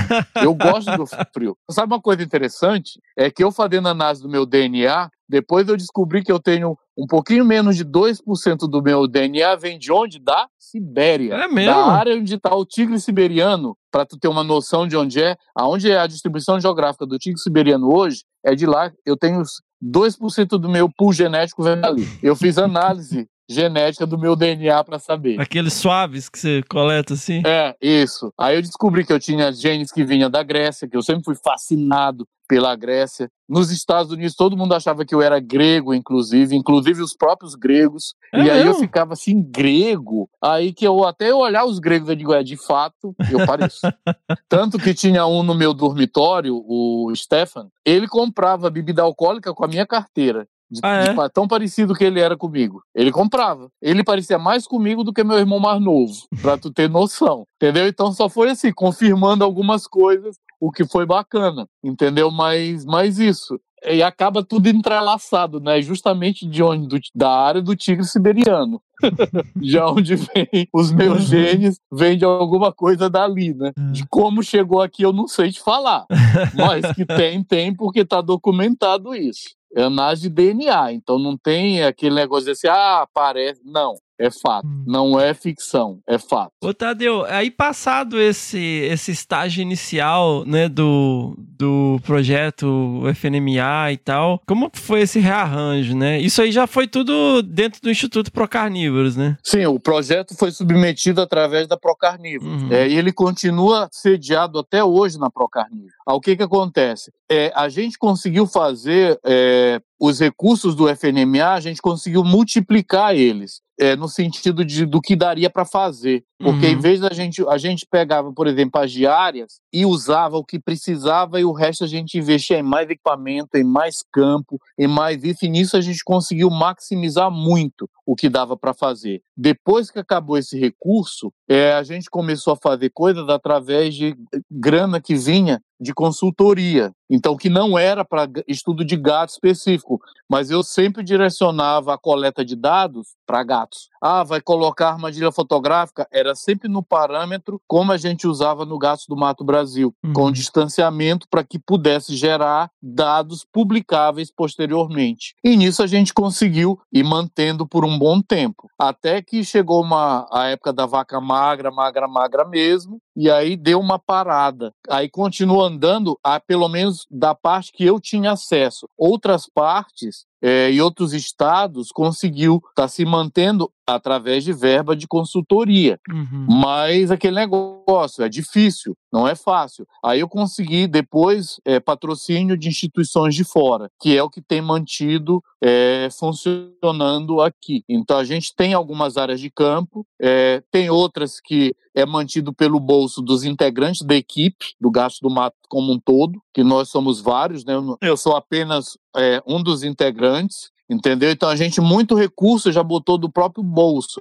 É, eu já botei recurso do meu bolso para comprar coleira de GPS para botar em vídeo, por exemplo. Uhum. Tá entendendo? Então os trabalhos a gente está começando a analisar agora. E tem uma série de coisas extremamente fantásticas é, para serem apresentadas para o mundo, né? Que é o que a gente está começando a fazer agora desmistificando uma série de coisas, mas as pessoas não fazem ideia o quanto a gente teve que ralar, suar e bote assim, aquele suor que sai sangue para você conseguir fazer, porque não tinha recurso específico, você conseguia pegando uma coisinha daqui, uma coisinha dali, juntando é, o pouco que eu conseguia aqui com o pouco que é, o Felipe Petris conseguia ali juntando para ir fazendo isso, entendeu? As pessoas é, hoje está tudo muito mais fácil, mas ainda sendo mais fácil, continua sendo difícil, mas a gente tem feito. Hoje eu tenho um foco muito grande, não só na parte de pesquisa. Hoje ações de conservação são prioritárias também no meu trabalho. É tipo assim, eu digo, eu falo, é, eu converso muito com o Fábio, o Fábio Mazin, eu digo assim, eu me sinto na obrigação de retornar para esses gatos o que eles sempre fizeram por mim, pela minha carreira, a carreira que eles me deram, essa coisa toda. Eu digo assim, eu me sinto na obrigação de fazer uhum. isso por eles, entendeu? Então, é assim, é um negócio que é difícil de explicar e das pessoas até, talvez até entenderem os porquês, mas é fato. Tipo assim, eu, é, eu tive uma série de problemas de saúde muito graves, mas tu imagina, tu tá tossindo de tuberculose e fazendo coisa para estimar a população de gato para mandar para avaliação nacional para corrigir isso, corrigir aquilo, pois até isso eu fiz. Internado numa UTI, eu arrumando trabalho de tigrinos para mandar para para fazer as correções de publicação, entendeu? Então uhum. é meio loucura, né? Quem que só um louco como eu para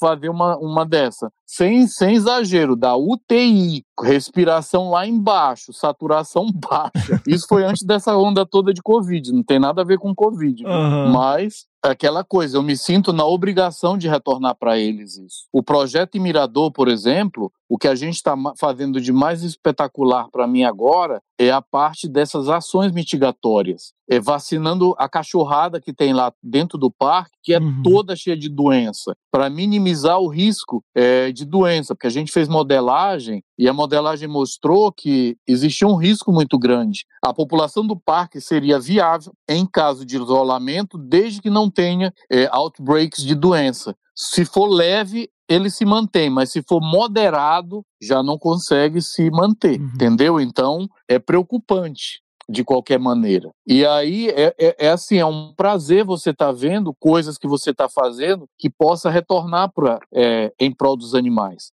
E lá eu vou estar beneficiando não apenas tigrinos, mas lá tem uma população boa também de colocolo bracatos, né? O palheiro do Brasil Central. Provavelmente é uma das populações em área protegida mais representativas que tenha no país. Junto com a Diemas, eu digo, provavelmente são as duas mais representativas. Essa uhum. do Parque Estadual do Mirador. Mas lá também tem outros. São sete felinos que tem dentro do parque. É uma sete? das áreas sete espécies de felinos. Caramba. Entendeu? Então, claro que nem todos vão estar tá nos números elevados, porque pardales tem números muito baixos. Tanto que por isso a gente tem densidades altas de tigrinos lá. É a densidade mais alta de tigrinos que existe no planeta é lá. Mas justamente a abundância de pardales é baixíssima. É baixíssima. E hoje, de, de que maneira que você eh, atua nessas iniciativas, Tadeu? Através da universidade? Você visita essas áreas com frequência? Como é que tá a sua rotina? Então, a gente chegou, eu cheguei de lá tem menos de, tem o quê? Poucas semanas. Ah, é? A gente foi lá fazer a segunda dose de vacina é, contra sinomose e parvovirose. Para Uhum. tu teres ideia, Fernando, 80% dos cachorros testados, 80%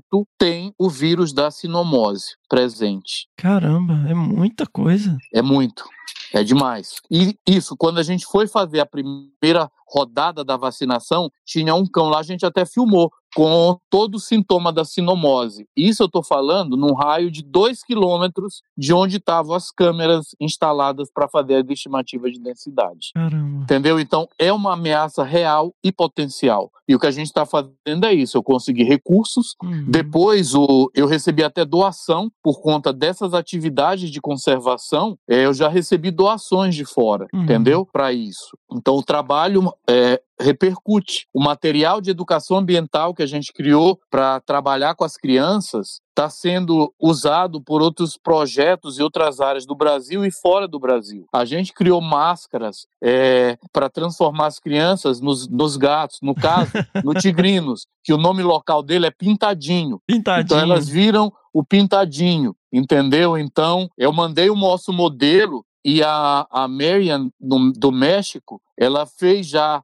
a máscara no modelo Jaguarundi e no modelo Vide também. Entendeu? Uhum. Então, jogo da memória, quebra-cabeça, uma série de coisas para as crianças aprenderem brincando. Porque as crianças, logo do entorno do parque, elas não conhecem a fauna local, elas conhecem mais a fauna africana. Sim. E aí a gente fez o quê? Um livro para ensinar elas, para mostrar um livro voltado para criança, para o público infantil, é, com informações sobre os bichos, com as fotos, e a gente trabalha isso. E o governo do estado, a Secretaria de Meio Ambiente, ficou muito interessada e estava querendo até que isso, se isso pudesse ser usado pela rede é, do ensino público do estado, entendeu? Então, para a gente, isso é um prazer e dorme. Uma Uhum. outra coisa, eu sugeri e o secretário adorou a ideia e agora o leopardo tigrinos é o símbolo da conservação da biodiversidade do Maranhão. Olha aí, sensacional. É um negócio assim, é, é sensacional você ver o resultado de seu projeto, de seus tra seu trabalho, seus esforços estarem dando frutos nesse sentido, frutos voltados para a conservação. Sim. Entendeu? Você tem que, eu acho, tem muita gente que gosta dos holofotes. Você tem que procurar deixar o holofote nos animais. Você Uhum. fazer o trabalho que reverta para a conservação e não para a sua carreira. É o que eu tenho procurado fazer. Eu digo que meus patrões se chamam leopardos pardalis, Uhum. leopardos vide, leopardos tigrinos, leopardos gútulos, leopardos geofroi, herpailurus jaguarundi, leopardos colocola bracatus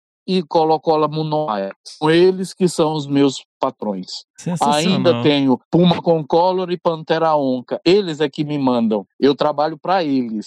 O, em- o que eu posso fazer, eu nunca meço esforços no que eu puder fazer em prol da conservação desses animais. Eu faço. Como eu te disse, eu já até doente, internado, fazendo coisas para isso. O com meu comprometimento com a conservação deles realmente é gigantesco. E é uma coisa minha, entendeu? É uma coisa minha que eu quero fazer, é uma cobrança que eu me faço. Então, o que, que eu quero ver? Eu tive o dom de conseguir entender e interpretar como esses animais vivem. Eu acho que é minha obrigação mostrar isso para o mundo para que as pessoas entendam do que, que eles precisam, o que, que é necessário, especialmente voltado para a conservação deles. Eu não acho que isso daí. Eu, eu, eu sinto isso como uma obrigação minha, entendeu? É, é um negócio que está muito forte em mim nesses últimos anos. Nesses últimos anos, Tadeu, você se dedicou a vida inteira, né?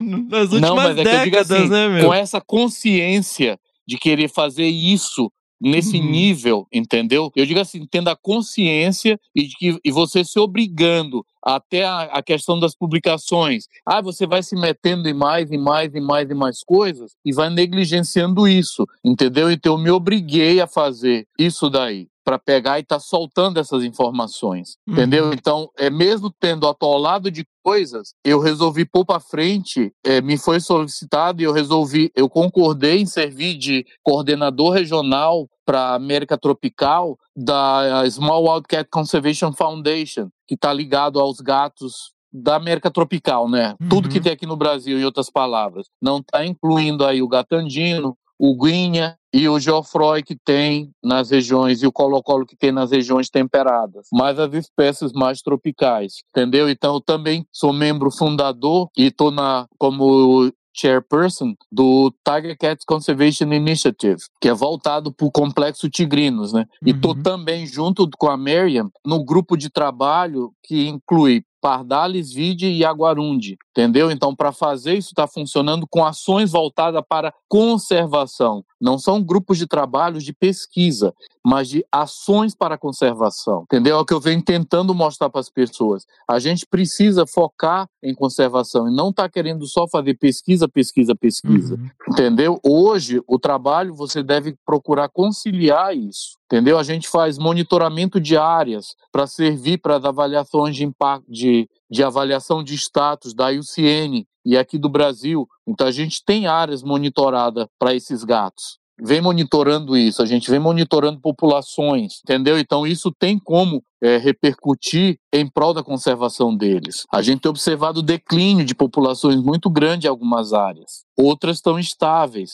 mas tem algumas que têm declínios muito grandes. E isso é preocupante. Então você precisa estar tá fazendo isso. O projeto da gente Mirador inclui o monitoramento de população, a gente está fazendo essas ações de mitigação, trabalhando com a educação ambiental, trabalhando com a vacinação, e isso vai ter que ser um programa constante, contínuo, porque qual que é meu objetivo? Transformar essa população na pólice de seguro contra a extinção do bicho, uhum. entendeu? Então esse é o, é o alvo, vamos assim dizer, entendeu? Então tudo que é voltado para esses gatos acaba chamando minha atenção e eu não consigo normalmente dizer não para coisas ligadas ligada a isso, entendeu? Aí você acaba tendo que se virar em mil mas tem que dar conta, que é, é como eu estou fazendo. Cheguei do Mato de Mirador, aí já foi ver coisa aí do trabalho é, do André, lá do IMPA, com VID, na Amazônia, então já foi, já arrumou uma parte do trabalho, agora vamos fazer isso e tudo voltado com aquele quê de conservação grande, uhum. entendeu? Coisas que vão te explicar melhor como fazer medidas voltada para a conservação das espécies. Então é, é, um foco muito grande. Quer dizer, isso vem da minha formação de onde? Da Universidade da Flórida. Era go, a escola do, do, mundo na época. Pois é, Go Gators.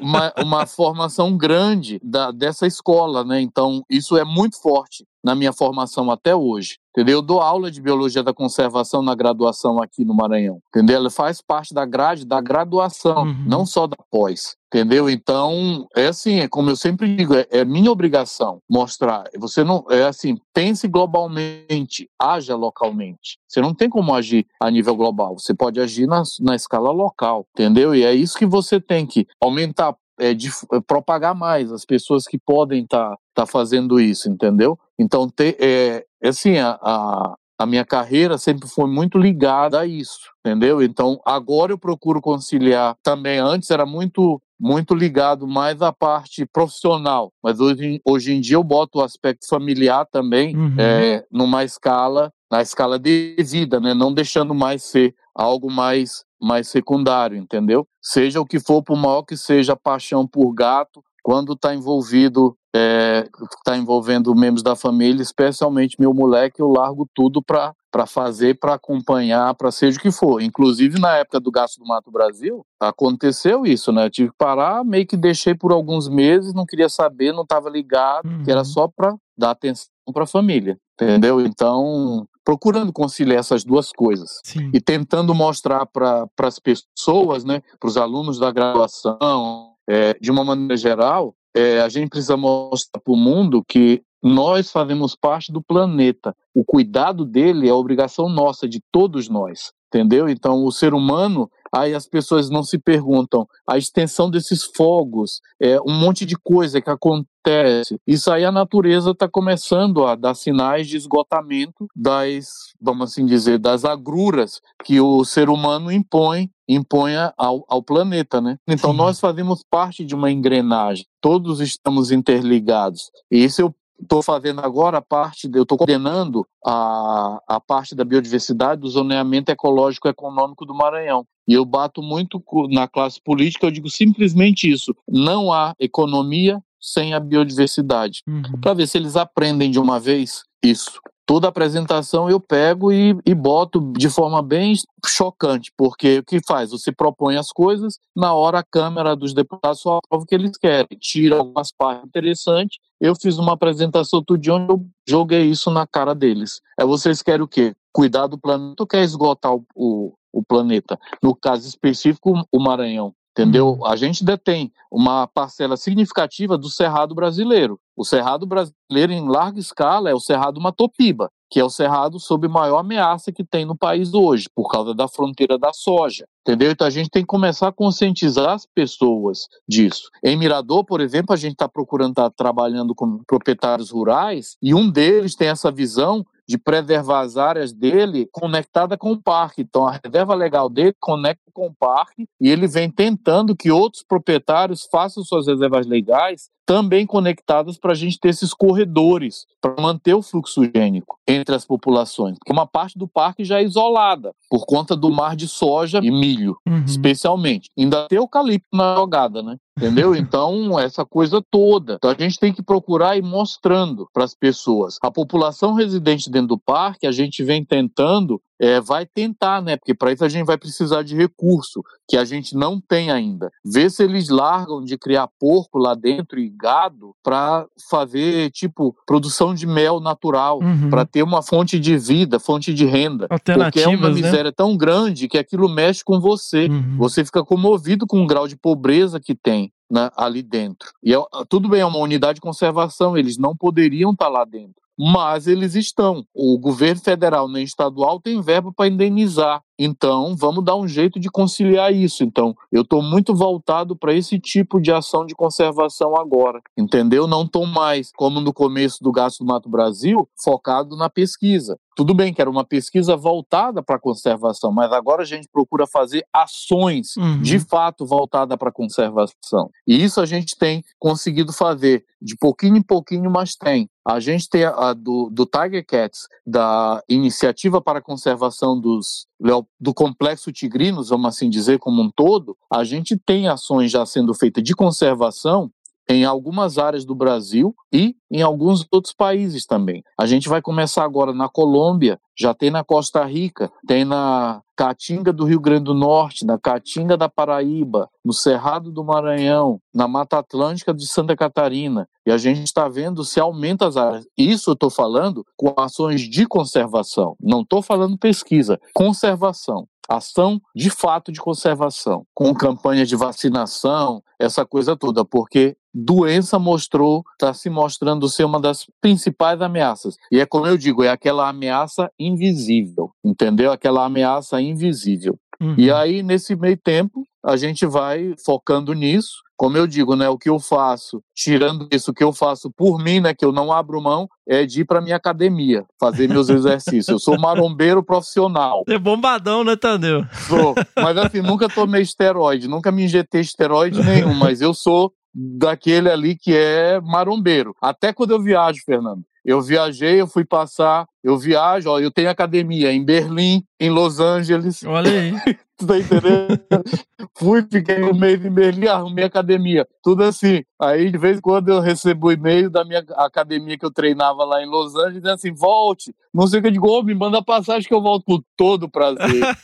Mas aquele negócio, né? Então é uma coisa que eu não abro mão entendeu? Que é o que eu faço por mim. Porque senão eu ia virar o quê? Escravo do trabalho. Uhum. E aí uhum. também não dá. E aí eu gosto, então vou lá, faço minha academia, mesmo nessa época agora de pandemia, e até a época que eu estava é, é, impossibilitado de fazer exercício em academia, eu fazia exercício em casa, uhum. entendeu? Sempre é, isso, isso ajuda bastante em campo. Sim. E aí a molecada dos 20 aninhos aí, que passa o maior perrengue que eu não passo. de é, eu, depois eu que sou velho, né? Como vocês falam, eu sou velho, né? Tá aí os garotões tudinho aí, aqui ali pedindo arrega. Ah, tô com o joelho inchado, ah, tô com o pé inchado, ah, tô com não sei o quê. Ah, dói aqui, dói ali. Eu digo, ah, meu Deus, vocês não sabem de nada. Ai, tá entendendo? Então, bom. aquele negócio. Vai fazer trabalho de campo, andar 10 quilômetros com o sol na, sol na muleira, né? Vamos assim dizer, o sol do Cerrado. Uhum. Entendeu? Então, eu já fiz campo. Cerrado, Mata Atlântica, Caatinga, Amazônia, Pampa. Só nunca fiz campo no Pantanal. Mas todos esses outros eu já fui. E assim, nas áreas do Gato do Mato Brasil, eu conheço praticamente todas elas. Eu já tive, mesmo nos outros estados, acompanhando, já tive lá para conhecer a área. Então, quando eu falo, eu sempre tenho uma noção. E aquele negócio, né? Muitas das vezes. Ah, teve um evento de gatos é, ao sul de Londres. Beleza, gato me levou, como eu digo, gato leva para cá, para colar, para todo lugar. Só que depois disso, né, eu também fui fazer meu turismo. Aham. Aí depois fui, fui, peguei, tava lá, diga assim, fiquei uma semana em Londres depois. Depois peguei um avião, fui para Atenas e de Atenas também fui para as Ilhas Gregas. Que eu digo assim, ah, não, eu gosto, eu sou louco pela Grécia, já tinha ido lá uma vez, digo, vou voltar. Uhum. Fui para lá, peguei um bronzeado lindíssimo em Santorini e Mykonos. Chato, né? Que chato, né? E outra coisa, Fernando, muito engraçado, eu lembro uma vez, literalmente isso. A gente estava na Santa Helena, na fazenda do Bona, trabalho de câmera lá, Hum. no lombo de um cavalo, andando no, na o Pampa, numas áreas alagadas lá do Pampa. Eu falei até assim, eu digo, eita, se o povo da universidade olha numa bola de cristal, vai dizer assim, olha aí, ó, e depois disso que ele tá fazendo o trabalho dele, olha aí, olha aí. Outra, no Ceará, a área de Capuí, ela é do lado de onde? Canoa Quebrada. Aham. É chato trabalhar. Outra área que a gente estava fazendo campo em Carolina, cheio de cachoeiras e tal. É muito chato o meu trabalho. Depois que eu termino, eu vou tomar banho de cachoeira e tudo mais. Entendeu? Eu Digo assim, eu tenho culpa de trabalhar com bichos bonitos e áreas que acabam sendo espetaculares. Ai, ai, Tu tá cartão entendendo? postal, né? Eu procuro me divertir é, de toda forma. Entendeu? Fui lá, percebi na Inglaterra específico de gatos pequenos, voltado para é, para conservação, mas depois eu tirei tempo para também curtir meu, é, levar meu DNA grego para ir lá para Grécia, que eu tanto gosto, sempre fui louco pela cultura grega, Aham. entendeu? Sempre tive paixão pela cultura grega, que eles ficavam até impressionados. É, depois eu que eu descobri que tinha DNA grego, mais ainda. E meu DNA vem justamente da área de Esparta, por sinal.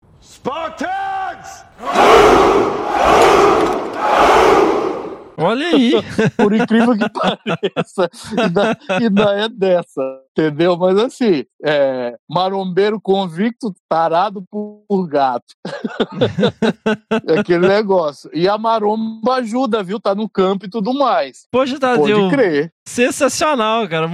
Eu só posso agradecer, assim, você compartilhar um pouco com a gente sua trajetória, suas perspectivas, as- o que, que você vem fazendo, né? É um prazer enorme ter você aqui e dividir um pouco com a gente essas histórias aí e até a sua ancestralidade. O prazer foi todo meu, entendeu? É, isso é bacana, às vezes, a- as pessoas entenderem né, que existem é, pessoas por trás de pesquisadores. Sim. Que a gente não é só um, um paper ou isso ou aquilo, entendeu? Tem todo um lado. Por isso, até que eu gostei, eu quis colocar essa parte que foge um pouco da vida mais profissional, é isso, né? É, de via- é, viajar e tal, mesmo que muitas das vezes esteja ligado ainda à profissão, mas você Aham. também tirar tempo para fazer outras coisas. Por mais que eu tenha essa ligação enorme, gigantesca, mas ainda assim você precisa tirar um tempinho para você. E como eu digo, né, pelo menos isso para fazer minha academia eu não abro mão. De resto a gente vai levando, fazendo as coisas, dificuldades sempre vão aparecer, mas aquele negócio, você sempre, quando você quer, você vai atrás, você não desiste, tendo perseverança, como o Peter me colocou, e eu nunca esqueci, você vai para qualquer lugar. Entendeu? Você chega onde você quiser. Só você não, não se impor limites. Sensacional. Fica aí a mensagem, galera. Tadeu, muitíssimo obrigado, meu caro. Prazer foi todo meu.